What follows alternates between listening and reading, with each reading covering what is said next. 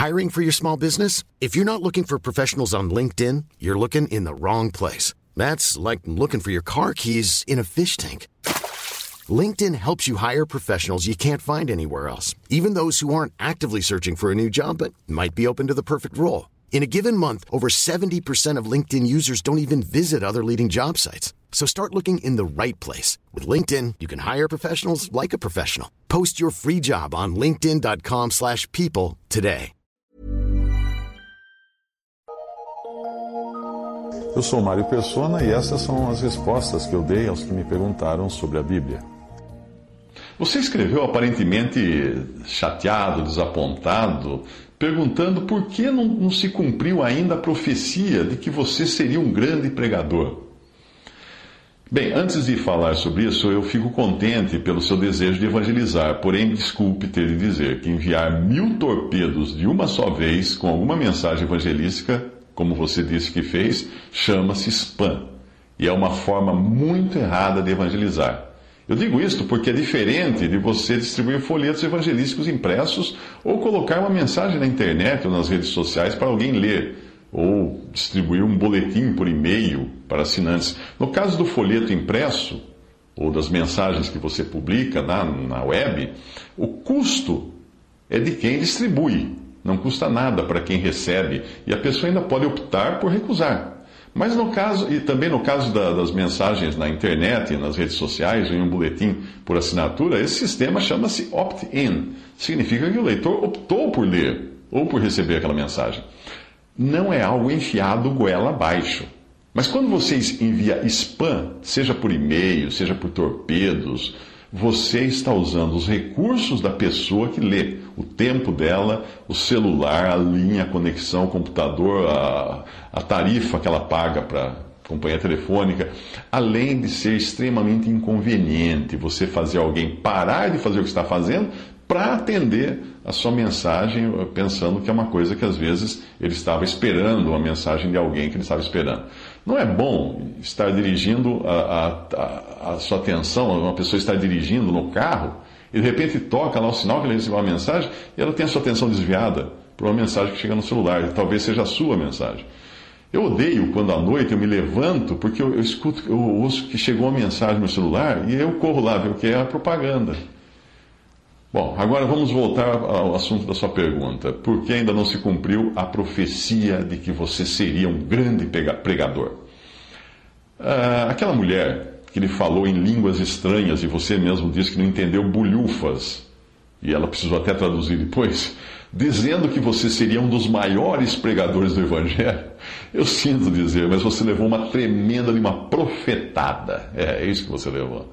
Uma bofetada com, com ideia de que aquilo era uma profecia.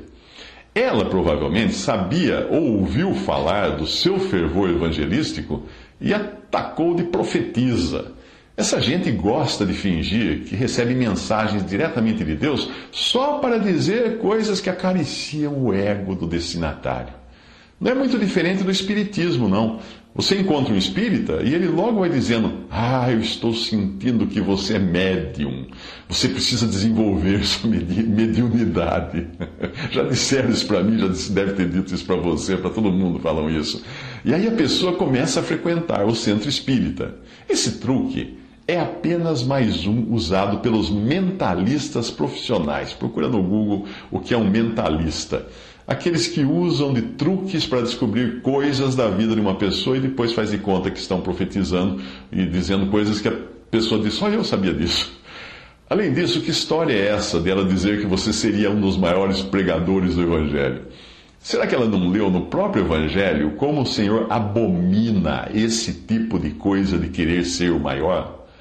Na cristandade, hoje, existe esse costume de ficar bajulando uns aos outros, essa rasgação de seda. Mas nós devemos fugir disso. Nada mais é do que a carne querendo criar um nome neste mundo. As religiões adoram criar cargos para seus membros se sentirem alguém neste mundo. Por isso, eh, existem tantos cargos nas, nas denominações como presidente da sociedade de senhoras, líder do louvor, diretor da mocidade, chefe disso, diretor daquilo, superintendente daquilo outro, etc.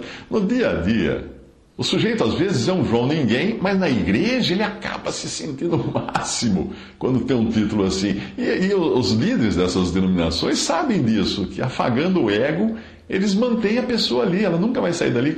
Como que ela ia querer deixar o, o cargo de presidente do, da sala do fundo? Ela nunca ia querer deixar isso. É claro que as pessoas que são inseridas nesse contexto nem percebem como essas coisas estão completamente fora da Bíblia porque nasceram ali ou simplesmente engoliram o pacote todo quando se filiaram àquela religião. Antigamente era costume fazer a mesma coisa no mundo, no mundo com os títulos como comendador.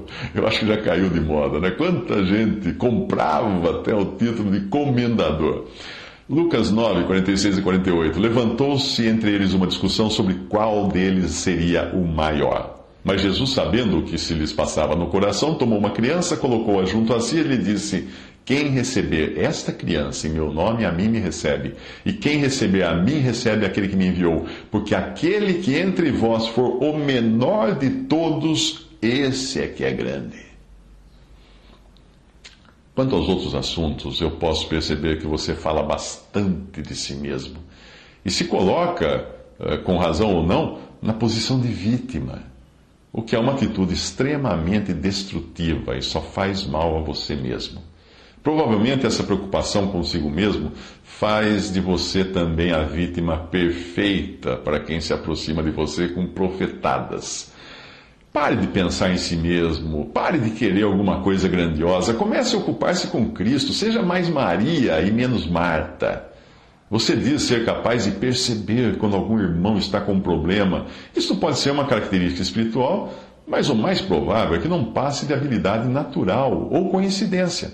Nós devemos ser sábios para não sermos enganados, às vezes por nós mesmos, por nosso ego, pelo nosso desejo de sermos aceitos e, e bem recebidos e reconhecidos, etc.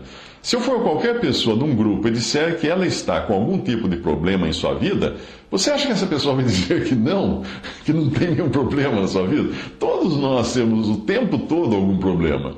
A questão é que quando nós queremos acreditar em algo, aquilo parece estar sempre diante de nossos olhos.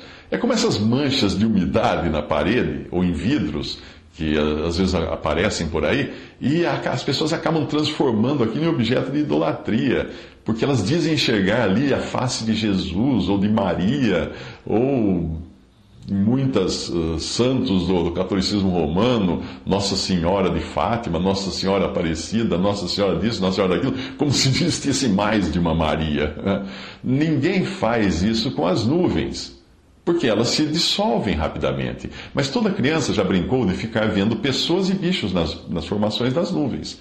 Nós enxergamos o que nós queremos enxergar. Nós, nós somos condicionados a enxergar as coisas. Mas o cristão não vive por aquilo que ele vê. 2 Coríntios 5, 7, porque andamos por fé e não por vista. Quando alguém vem falar comigo com essa conversa de que teve uma revelação do Espírito de Deus, eu vou logo descartando. Alguém que comece uma conversa assim já está querendo dizer o seguinte: você está obrigado a acreditar em tudo que eu vou dizer, caso contrário, estará duvidando de Deus. Essa é uma forma muito desleal de querer desligar o nosso senso crítico. A vontade que dá é dizer, ok, então se não acontecer o que você vai dizer agora, eu vou apedrejar você. Combinado? Pois é isso que era feito no Antigo Testamento com os profetas que não acertavam na profecia.